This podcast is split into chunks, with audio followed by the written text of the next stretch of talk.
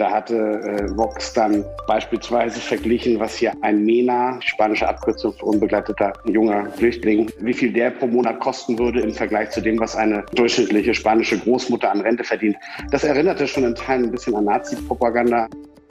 Wenn die Push-Faktoren groß genug sind, dann machen sich Menschen auf die Flucht. Und deswegen kann die Antwort nur sein, äh, ja, Opportunities, Chancen in Herkunfts- und Transitländern von Migration auch zu schaffen. Weltoffen, der internationale Podcast der Friedrich Naumann Stiftung für die Freiheit. Willkommen bei einer neuen Folge Weltoffen, der internationale Podcast der Friedrich Naumann Stiftung für die Freiheit. Ich bin Helena Hardenberg und ich freue mich sehr, dass ihr heute wieder dabei seid. Seit der Flüchtlingskrise 2015 ist das Thema Migration aus der politischen Diskussion nicht wegzudenken. Insbesondere Rechtspopulisten bringen das Thema immer wieder auf die Agenda. Wie steht es derzeit um die Migration über das Mittelmeer? Was sind die größten Herausforderungen für die EU und die Region in den kommenden Jahren und wie können wir diese bewältigen? Darüber spricht David Henneberger, unser Projektleiter für Spanien, Italien, Portugal und das Mittelmeer-Dialogprogramm mit Johanna Hans, Referentin Europäischer Dialog. Ja, vielen Dank für die Einleitung, liebe Helena, und auch von meiner Seite herzlich willkommen, lieber David, zu dieser spannenden Podcast-Folge. Ich glaube, unsere heutigen Themen Migration, Flucht, Asyl sind so heftig umstritten und emotional aufgeladen wie kaum ein anderes Thema. Umso mehr freue ich mich, heute diese Dinge äh, mit dir diskutieren zu können und vor allen Dingen deine Perspektive auf diese Sachen zu hören. Mm, zu Beginn der Flüchtlingskrise 2015 lag das äh, Augenmerk ja auf der großen Zahl Geflüchteter aus Syrien und Subsahara-Afrika, die vor allen Dingen über das Mittelmeer nach Europa kamen. Das ist jetzt ähm, über sechs Jahre her. Äh, vielleicht kannst du zu Beginn und für uns ein bisschen das einordnen. Was hat sich inzwischen verändert an der Situation? Ja, äh, Johanna freut mich auch sehr. Hallo aus Madrid. Ähm, also zum einen muss man sagen, dass die absoluten Flüchtlingszahlen seit der Flüchtlingskrise, die ja auch in Deutschland 2015 äh, ja, für alle erlebbar war sozusagen, äh, deutlich runtergegangen sind. Ähm, da spielt sicherlich der Türkei-Deal, der umstrittene Türkei-Deal eine Rolle. Überhaupt das Thema Grenzschutz äh, wird in der Europäischen Union ja heute auch nochmal äh, etwas verschärft äh, angegangen sozusagen. Ähm, was aber deutlich, was aber nicht heißt, dass das überall im, im, im Mittelmeerraum der Fall ist. So haben sich die Fluchtrouten zum Beispiel stark geändert, während vorher eben das östliche Mittelmeer, ähm, äh, Türkei, Griechenland, äh, Italien ja auch, Lampedusa, wir kennen alle die, äh, die, die, die Bilder äh, im Mittelpunkt standen, ist es heute vor allem das westliche Mittelmeer, ähm, wo äh, äh, Flüchtlinge, Geflüchtete äh, eben versuchen, äh, Europa zu erreichen. Äh, das heißt, in Spanien zum Beispiel, wo wir ja auch sitzen, ist die Debatte heute vielleicht sogar mh, mm, ja, schärfer oder äh, brisanter, aktueller, als sie es vor fünf Jahren war. Mhm. Also erstmal schon mal festzuhalten, ein, ein eigentlich ein deutlicher Rückgang an Flüchtlingen. Andere Routen ähm, wurden gewählt, aber trotzdem die Probleme natürlich nicht gelöst und der Migrationsdruck bleibt und bietet damit natürlich auch Nährboden, du hast es gerade gesagt, der, die Debatte hat sich verschärft, also quasi Nährboden für rechtspopulistische Bewegungen, die ja immer wieder versuchen, diese Flüchtlingsthematik ähm, zu instrumentalisieren. Ähm, ist diese Stimmungsmache gegen Flüchtlinge auch was, was du in den anderen, in deinen anderen Projektländern erlebst? Ja, ich meine, Italien hat natürlich durch die Lega Nord und durch die, durch die äh, was zu unseren Projektländern auch in Europa gehört, Italien, Spanien, Portugal, unser europäischer Teil hier, den wir aus Madrid organisieren. In Italien hat es immer eine, äh, in den letzten Jahren immer eine relativ scharfe Debatte darum gegeben und äh, auch aktuelle äh, Mitte-Links-Regierung, wir eine technische Regierung unter Draghi wieder, aber zuvor war es eine eher sozialdemokratisch geprägte Regierung, haben zum Beispiel an umstrittenen Flüchtlingsdienst äh, mit Libyen äh, festgehalten äh, um eben auch diese innenpolitisch keine Angriffsfläche zu bieten. Ähm, in Spanien ist es so, dass es hier auch durchaus einen, ich sag mal, robusteren Grundkonsens gibt als, als vielleicht in Deutschland. Also Grenzschutz wird hier durchaus als natürliche Aufgabe auch eines souveränen Staates äh, gesehen. Das hat man hat durchaus jetzt nicht äh, große ideologische Debatten um das Thema Grenzschutz beispielsweise. Ähm, aber nichtsdestotrotz ist es natürlich so, äh, dass ähm, äh, Fluchtbewegungen stattfinden. Hier in Spanien mehr, wie ich sagte, als, als, als zuvor sogar. Und das sorgt zum Beispiel ähm, hier auch für, ein, für eine Verschärfung der politischen Debatte. Wir haben ja Vox hier, eine rechtspopulistische Partei, die eigentlich eher ähm, entstanden ist aus, aus innerspanischen Konflikten heraus, der Katalonien-Konflikt, also dieses, äh, äh, ja, das, das, das Hochhalten äh, der spanischen Nation, der spanischen Flagge und alles, was dazugehört, eher aus, aus, aus Binnensicht. Und heute spielt aber das Thema ähm, ähm, Flüchtlinge, geflüchtete Migration in Spanien auch für Vox äh, eine viel größere Rolle. Ihr, ihre Popularität in Teilen der Bevölkerung speist sich daraus.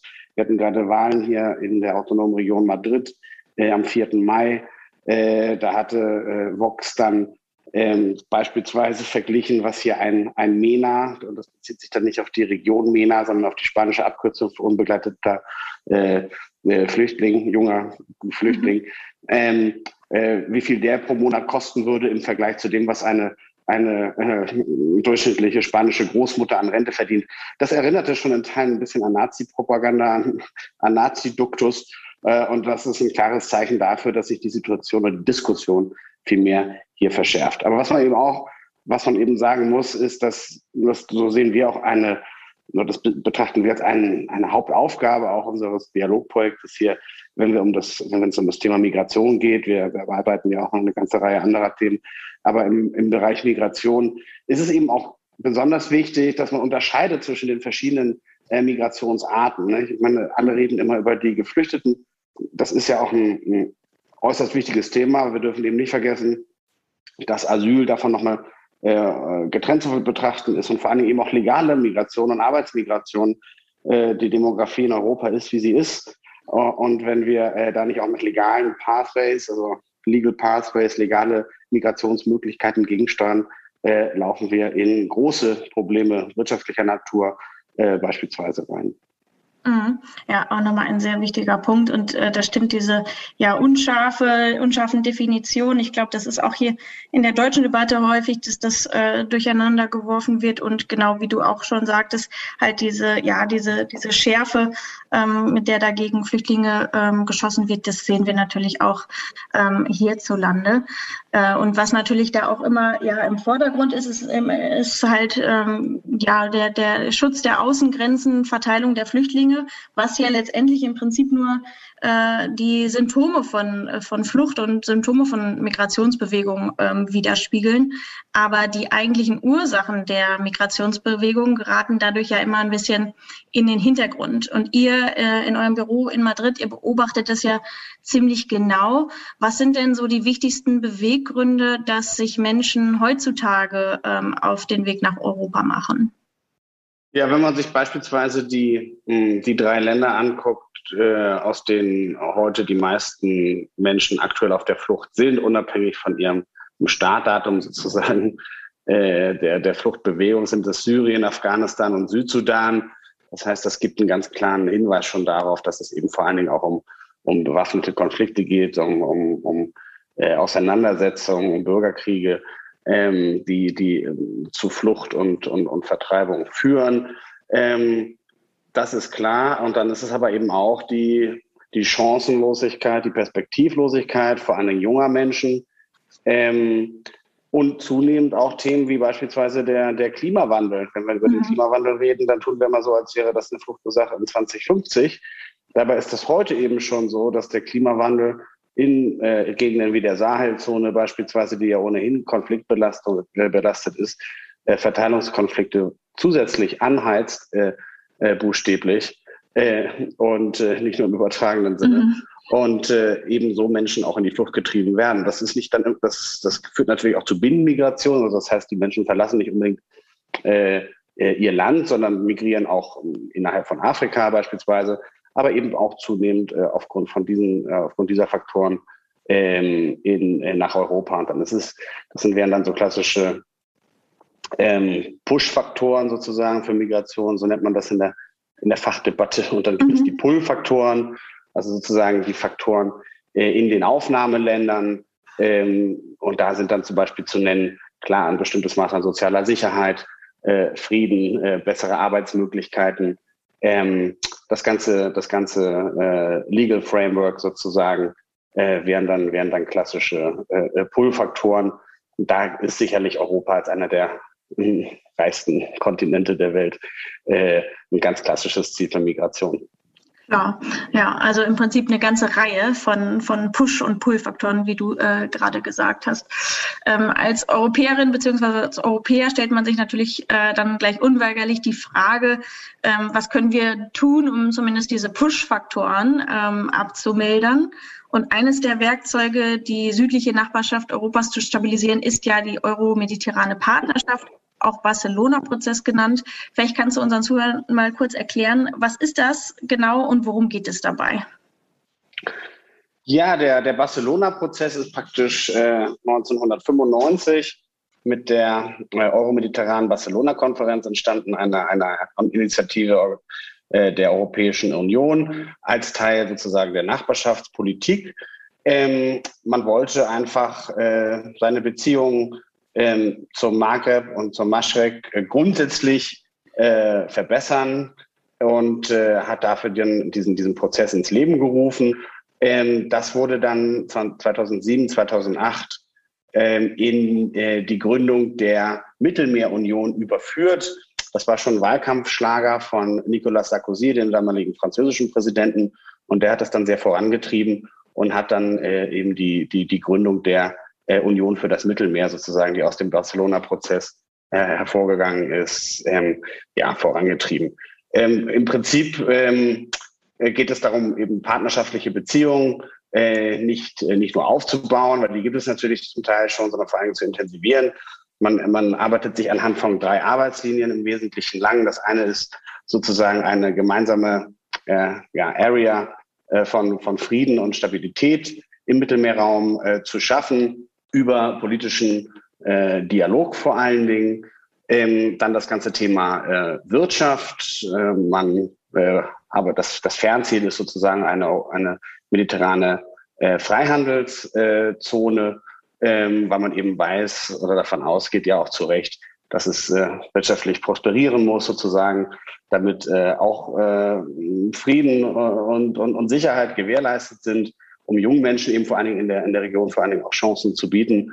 Und dann hat das eine, eine, Sozi ja, eine mm, soziale und kulturelle Komponente, ähm, indem man eben versucht, vor allen Dingen auch die Zivilgesellschaften äh, äh, miteinander stärker zu verknüpfen, Kulturen zu verknüpfen. Das sind so die drei, die drei großen Arbeitslinien. Frieden, äh, Sicherheit, Stabilität zum einen, äh, wirtschaftliche Zusammenarbeit und dann soziale und kulturelle Kooperation. Das sind ja ziemlich ambitionierte Ziele, ähm, wenn, man, wenn man sich das anschaut. Und du hast es gerade erwähnt, 1995 ähm, wurde dieser Prozess angestoßen. Das heißt, es sind jetzt mehr als 25 Jahre, ähm, seit es diesen, dass dieser Prozess existiert. Also eigentlich perfekte Gelegenheit für uns, äh, mal Bilanz zu ziehen. Hält der Barcelona-Prozess denn, was er verspricht? Sind diese Ziele ähm, erreicht worden oder ähm, nähern wir uns da äh, den Zielen an? Ja, Bilanz zu ziehen ist ein gutes Stichwort. Die Idee hatten wir auch. Wir haben uns äh, nämlich äh, letztes Jahr zusammengesetzt hier mit den zwei führenden äh, außenpolitischen Thinktanks in Spanien, dem Elcano Royal Institute hier in, in, in Madrid und dem Barcelona Center for International Affairs, CIDOP in, in Barcelona und haben genau äh, diese Idee gehabt, den Barcelona-Prozess und auch ein bisschen die Covid-Krise zum Anlass zu nehmen, einfach mal Bilanz zu ziehen deswegen haben wir eine Studie rausgebracht, A Moment to Reflect, Creating Euro-Mediterranean Bonds that Deliver. Äh, rausgekommen gerade vor zwei Wochen auf unserer Homepage, äh, auch dementsprechend abruf, abrufbar, äh, können wir unseren Zuhörern nur ans Herz legen. Mhm. Ähm, man muss, man muss, um eine Bilanz zu ziehen, eine Bilanz ist in der Regel ja nie schwarz, schwarz oder weiß, sondern äh, die Grautöne herrschen vor. Ich glaube, man muss, ähm, um, um Bilanz ziehen zu können, sich erstmal vergegenwärtigen, dass die Barcelona, der Barcelona-Prozess, die Mittelmeerunion vor allen Dingen eben eine, eine internationale Organisation ist, also eine Organisation, eine zwischenstaatliche Einrichtung, äh, bei der es vor allen Dingen häufig auch Ministertreffen gibt, ähm, wo eben auf zwischenstaatlicher Ebene über relevante Themen im Mittelmeer gesprochen wird. Und da ist ganz klar, dass man sich eben vor allen Dingen auf die low-hanging fruits, wie man jetzt im Englischen sagen würde, also auf die mh, leicht zu erreichenden Ziele sozusagen oder Arbeitsfelder konzentriert, die jetzt weniger konfliktiv sind. Also die großen, die großen Konfliktthemen in der Region, die klammert man da aus, sondern man, man redet über mh, Themen wie Energiekooperation, die auch nicht immer konfliktfrei ist, aber im Großen, im Großen und Ganzen eben doch äh, von ähnlichen Interessen geprägt ist. Man redet über ähm, äh, Förderung von, von Unternehmertum und diese Dinge, die jetzt weniger konfliktiv sind. Und da hat es durchaus auch Fortschritte gegeben. Es gibt auch auf wissenschaftlich, auf, auf der wissenschaftlichen Ebene durchaus tolle Beispiele von Kooperation, eine ganze Reihe von Projekten. So arbeitet die, die, die Union eben auch, dass sie viele zivilgesellschaftliche Projekte fördert. Da gibt es auch ähm, ähm schöne Erfolge zu verzeichnen. Aber, das ist das große Aber, die professionelle Mittelmeer-Dialog-Community, um das mal so zu sagen, ist natürlich doch schon auch ein Stück weit äh, deprimiert, ähm, ein bisschen, ja, ein bisschen dem, ja, demotiviert, muss man vielleicht sogar sagen, ähm, weil eben diese großen Konflikte, denken wir an den Bürgerkrieg in Syrien, denken wir an mhm. Libyen, denken wir an den Nahostkonflikt, die schweben natürlich über, über, über allem sozusagen und haben dann zum, ein Stück weit eben auch verhindert, dass es Ergebnisse äh, heute zu, zu feiern gibt, sozusagen, die man sich damals vorgestellt äh, hat. Also mhm. wir sind auch im Freihandelsbereich noch meilenweit von einer, von einer Freihandelszone beispielsweise entfernt. Das ist wirklich ein Fernziel. Man, man arbeitet immer noch mit ähm, bilateralen ähm, Abkommen zwischen der EU und, und, und eben der, den Ländern aus der MENA-Region. Ähm, grundsätzlich äh, ist die, sind die Ziele, Ziele her gewesen und es gibt schöne Erfolge zu feiern, aber die ganz großen eben dann doch äh, die, den großen Aufbruch verhindernden äh, Konflikte sind eben nicht, nicht äh, gelöst worden, sondern im Gegenteil haben sich in den letzten Jahren erst richtig äh, hochgeschaukelt, ja zum Teil. Äh, und insofern ist die Bilanz äh, gemischt. Mhm. Okay. Trotzdem, also trotz äh, diesem, diesem Hintergrund, dass die, großen Konfliktfelder nicht gelöst sind, beziehungsweise, wie du sagtest, eigentlich äh, zum Teil sogar noch sich verschärft haben, mahnt ihr oder euer Projektbüro trotzdem immer an, dass man äh, die Mittelmeerregion eben nicht nur einseitig als Konfliktherd wahrnehmen soll, sondern werbt dafür, dass sie auch als europäische Nachbarschaft mit äh, viel Potenzial gesehen wird. Ähm, wo siehst du da das größte Potenzial in der Zusammenarbeit mit Europa und auch ähm, ja die größten Chancen vielleicht für Europa? Ja, ich glaube, äh, also einer, ich glaube, wichtig ist, dass man Mentalitätswandel sozusagen erstmal erstmal hinbekommt. Und zwar von beiden Seiten. Also zum einen ist es aus liberaler Sicht äh, ganz wichtig, dass man diesen Dialog verstärkt als früher auf, auf Augenhöhe führt, dass man eine gewisse Arroganz von europäischer Seite, äh, wenn es um den Dialog mit Ländern aus der MENA-Region beispielsweise geht, äh, dass man den, den ablegt. Das hat in der Vergangenheit nicht für gute Ergebnisse gesorgt. Wir denken zum Beispiel an das, an das berühmte Desert Tech Projekt, das unter anderem auch deswegen gescheitert ist, weil man ganz einfache Dinge nicht berücksichtigt hat, wie die, wie die Sorge um die eigene äh, Energienachfrage, äh, die ja in den Ländern des Maghreb auch äh, stetig steigt äh, in den letzten Jahren, weil man diese Dinge nicht berücksichtigt hat. Also erstmal muss man sozusagen von, von Null anfangen und sich auf Augenhöhe mit den Partnern äh, zusammensetzen. Und zum anderen muss man eben auch begreifen, dass man nur eine gemeinsame Zukunft hat, die wir hatten schon über Migration gesprochen. Man kann äh, den Grenzschutz äh, noch so sehr aufrüsten. Das ist wie, in, wie die Grenze zwischen Mexiko und den, den USA. Wenn, es den, wenn die Push-Faktoren groß genug sind, dann machen sich Menschen auf die Flucht äh, oder äh, machen sich auch ja, auf äh, eine bessere Zukunft äh, in der Nachbarregion zu suchen. Da kann man äh, noch so sehr in Grenzschutz investieren. Das wird äh, an, de, an dieser Tatsache nichts ändern. Und deswegen kann die Antwort nur sein, äh, äh, eben ja, Opportunities, Chancen äh, in Herkunfts- und Transitländern von Migration auch zu schaffen. Mhm. Das, ist das, das ist das eine. Und da muss man sich eben anschauen, ähm, dass es durchaus auch Chancen gibt. Die Covid-Krise hat ja zum Beispiel auch dafür gesorgt, dass äh, es Diskussionen gab um das Thema äh, Lieferketten, äh, diese Diversifikation. Ähm, wurde relativ schnell klar, ja, dass die Abhängigkeit von einzelnen Anbietern aus, aus Ostasien, namentlich aus China zum Beispiel, äh, durchaus problematisch ja war. Ähm, und das äh, hat in Europa insgesamt, glaube ich, für eine Diskussion ja gesorgt, äh, dass man sich eben äh, verstärkt auch um, um Nearshoring bemühen sollte. Also das ist der wirtschaftswissenschaftliche Fachbegriff sozusagen, um ähm, äh, ja, Anbieter für vor- und Zwischenprodukte, insbesondere in der industriellen Fertigung, eben näher der eigenen Küsten, der mhm. eigenen Chance zu suchen. Und das wäre für Europa ja zum Beispiel ähm, die MENA-Region.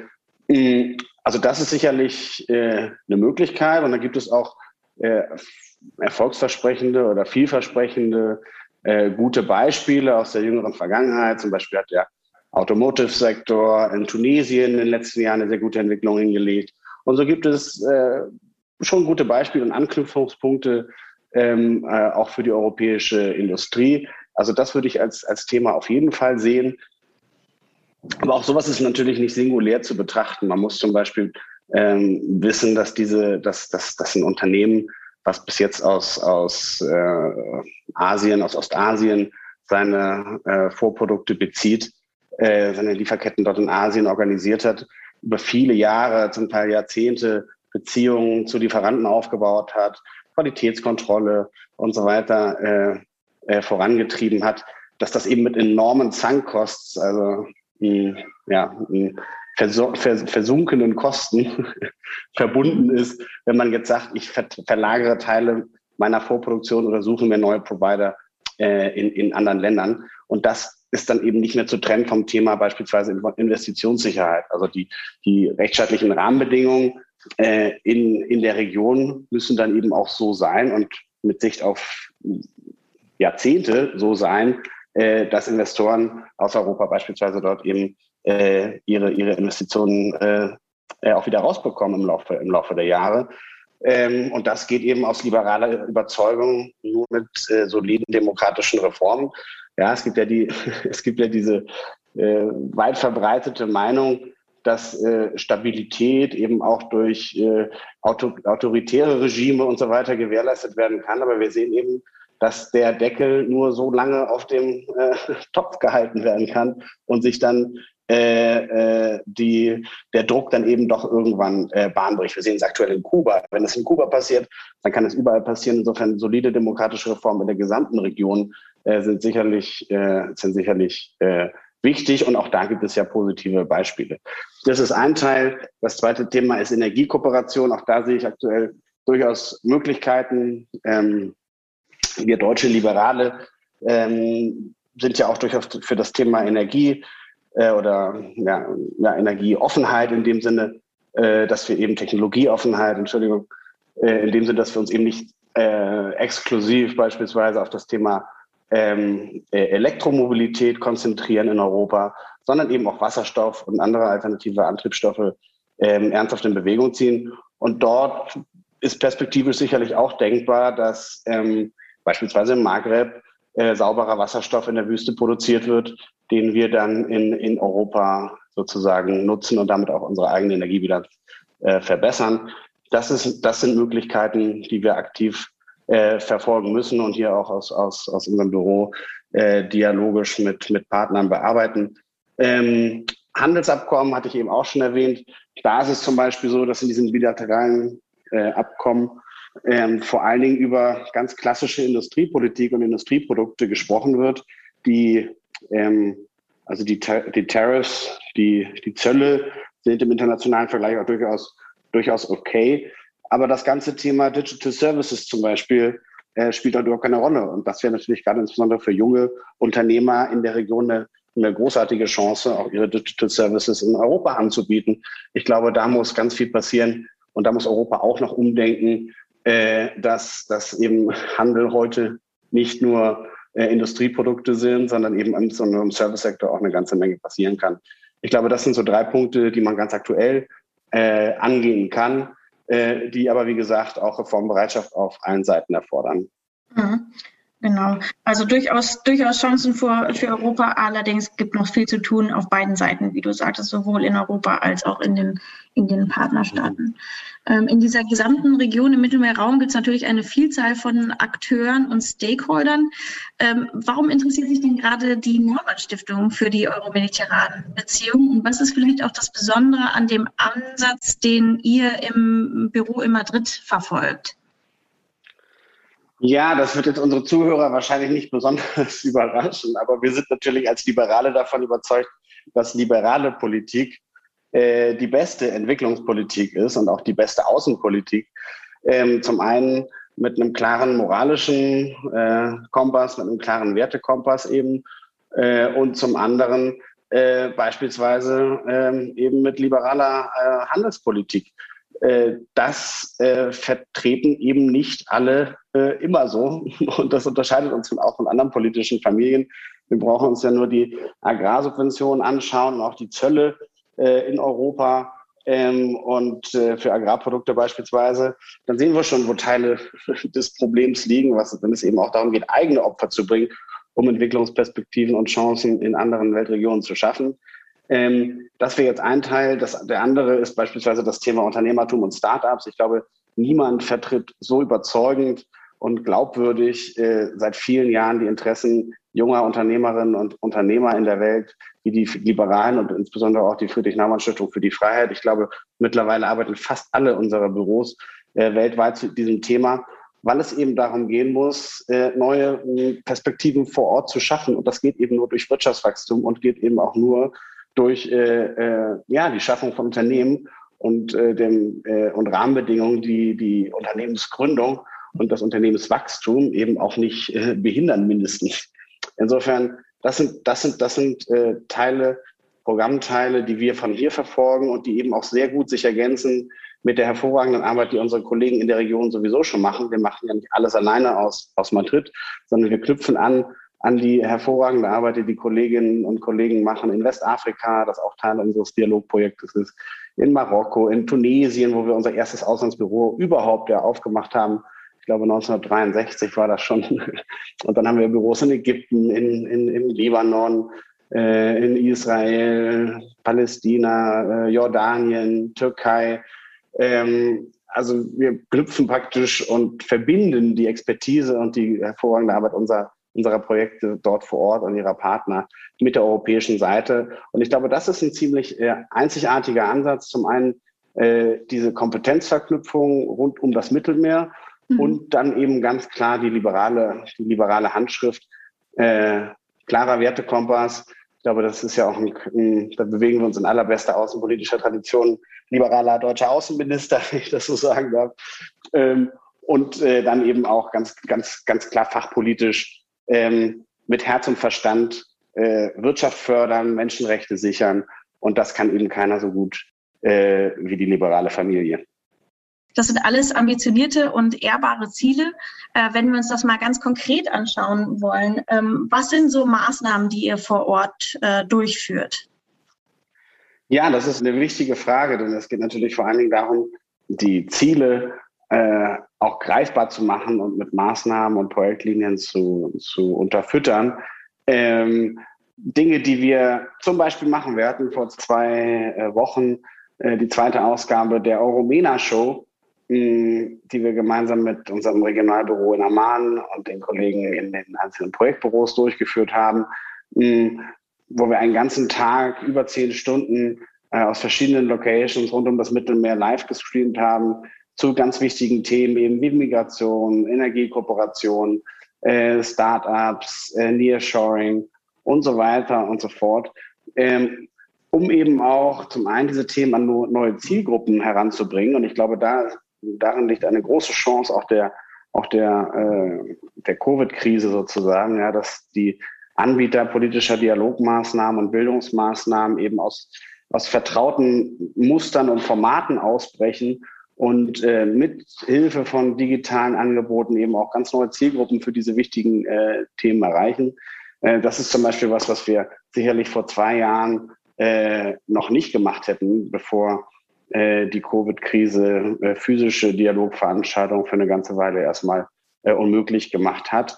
Ähm, dann haben wir zum Beispiel, da freue ich mich sehr drauf, im Herbst eine, eine Besuchergruppe von westafrikanischen Politikern, ähm, die unser Büro im Senegal äh, und äh, ein, unser Büro auch in, in, der, in der Elfenbeinküste äh, organisiert haben. Die kommen dann erst nach, äh, nach Brüssel, um sich mit unseren Kollegen und EU-Institutionen, dort ansässigen Thinktanks und so weiter zu auseinanderzusetzen, zu besprechen. Und dann haben wir sie bei uns zu Gast in Spanien. Ähm, der Westafrika ist ein ganz zentraler Teil beispielsweise für die spanische Außenpolitik und für die spanische Afri Afrikapolitik noch viel mehr als für Deutschland. Und da können wir eben auch äh, Interessen und, äh, und Expertise poolen. Ähm, denn Westafrika, klar, mh, auch wieder im Zusammenhang mit der, mit der Migrationsbewegung, ist einfach für Spanien äh, äh, ganz klar eine Schlüsselregion, äh, wenn man sich anschaut, beispielsweise wie auch äh, die Kanarischen Inseln sich in den letzten Monaten und durchaus Jahren auch schon äh, zu einem Hotspot für Migration entwickelt haben. Also dort sozusagen Dreieckskooperation Deutschland, Spanien äh, und, und Westafrika. Das sind, das sind dann auch politischer Ebene mit politischen Entscheidungsträgern Formate, die wir durchführen. Äh, das Thema äh, Frauenförderung ist für uns auch ganz wichtig. Äh, ist ja kein Geheimnis, äh, dass Frauen in der Entwicklungspolitik äh, oder überhaupt in der, in der Entwicklungstheorie ja, Theorie, äh, ganz, ganz, eine ganz entscheidende Rolle spielen. Wenn man einen Mikrokredit äh, an eine Frau gibt, äh, dann ist die Wahrscheinlichkeit bekanntermaßen viel höher, dass daraus sich was Positives entwickelt, äh, geschäftstechnisch, als wenn man diesen gleichen Mikrokredit Kredit, ihrem Ehemann geben würde. Insofern fokussieren wir uns hier in Madrid zum Beispiel auf das Thema Frauen im, im Tech-Sektor und in den Naturwissenschaften. Ähm, eine, eine, eine Marktlücke, wie wir finden, weil die eben auch sehr gut äh, verknüpfbar ist äh, mit dem ganzen Thema Innovation, was für uns Liberale ja auch wichtig ist, und für, mit dem Thema äh, Unternehmertum und Startups. Ähm, wir sind dabei, ein, ein, ein, ein Netzwerk äh, zu gründen von Frauen in Führungspositionen rund um das Mittelmeer, die sich im, im, im Tech-Sektor äh, und in der Naturwissenschaft äh, sozusagen ihre Sporen verdient haben, um sich auszutauschen, um Geschäftsmöglichkeiten zu äh, zu erörtern, die dann ja auch wieder zu Wachstumspotenzialen äh, rund um das Mittelmeer herum führen.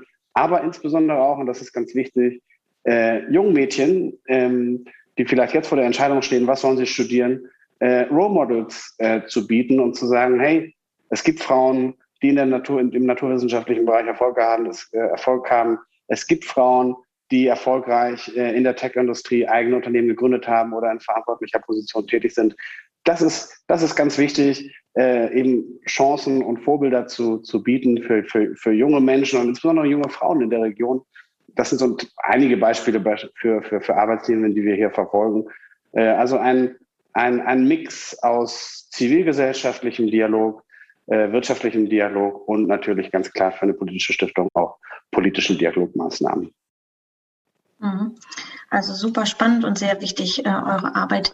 Wir sind schon ähm, beinahe am Ende äh, unserer Zeit für die heutige Podcast-Folge. Zum Schluss vielleicht noch eine Frage, die ein bisschen in die Zukunft liegt. Wo würdest du sagen, liegen die größten Herausforderungen für die EU und die Mittelmeerregion in den kommenden Jahren und wie können sie am besten bewältigt werden? Eine ganz einfache Frage zum Schluss.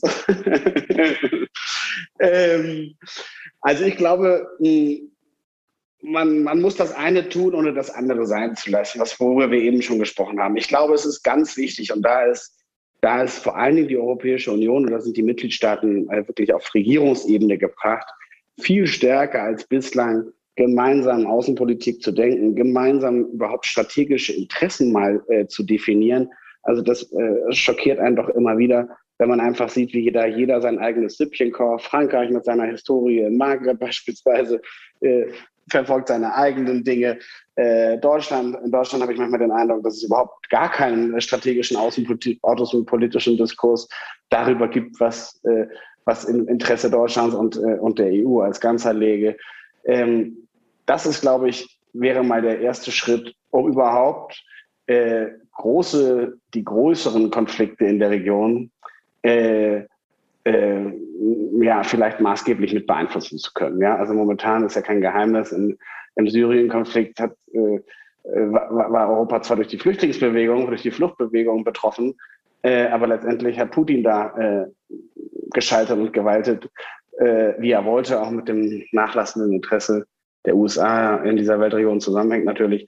Da fehlt mir bis jetzt komplett ein, ein, ein kohärenter strategischer Ansatz der, der EU und auch Deutschland ähm, müsste da deutlich mehr tun. Das ist das eine.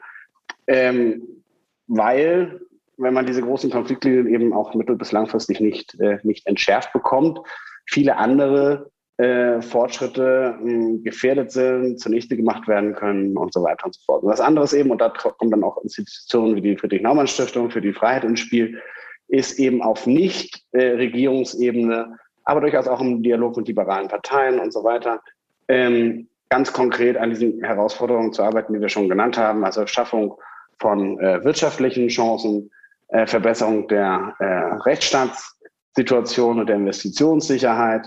Ähm, ganz wichtig auch das Thema Klimawandel. Ich glaube, das muss jetzt definitiv mal in den Köpfen ankommen, dass das kein Problem für übermorgen ist. Da hätten, hätten, wir jetzt gar nicht die Flut gebraucht, die furchtbare Flut in, in West, Südwestdeutschland, äh, sondern es, es ist einfach ganz klar, dass das heute beispielsweise schon äh, Chancen vor Ort äh, vernichtet, in Afrika beispielsweise und heute schon äh, Fluchtrouten äh, beeinflusst. Und ich glaube, es gibt ja Schätzungen, nach denen 2015 1,2 Milliarden Menschen wegen des äh, Klimawandels äh, auf der Flucht sein werden, wenn, wenn da nicht sowohl Anpassungsmaßnahmen äh, jetzt ergriffen werden in den Ländern, die ja oft selber gar nicht über die finanziellen Ressourcen verfügen, äh, um sich äh, sozusagen um die Mitigation an den Klimawandel, also sozusagen die Anpassung äh, zu finanzieren. Und wenn wir nicht äh, doch jetzt nachhaltig, sag ich mal, auch die, äh, um dieses Modewort äh, nochmal zu nennen, uns für die, uns, uns für die äh, CO2, eine Reduzierung der CO2-Emissionen eben auf globaler Ebene einsetzen, dann drohen wir da äh, ganz wichtige Jahre zu verlieren und, und, und irreversible äh, Entwicklungen auch äh, ja, zu erleben. Mhm. Also noch allerhand Baustellen, die dringenden Handlungsbedarf erfordern. Eins ist auf jeden Fall klar, das Thema Migration wird uns auch noch in den kommenden Jahren beschäftigen und von zentraler Bedeutung sein für, für Europa und die europäische Außen- und Sicherheitspolitik. Und umso besser aber, dass du zusammen mit deinem Team in Madrid und den anderen Projektbüros der Naumann Stiftung in der Mittelmeerregion da wirklich diesen tollen Beitrag ähm, leistest, die, die, die Fluchtursachen zu bekämpfen und Perspektiven vor Ort zu schaffen. Ich danke dir sehr herzlich für das nette Gespräch und äh, danke auch unsere Zuhörer. Ähm, ich hoffe, es hat euch Spaß gemacht und ihr hört auch bei der nächsten Folge von Weltoffen wieder rein. Tschüss und bis zum nächsten Mal. Tschüss.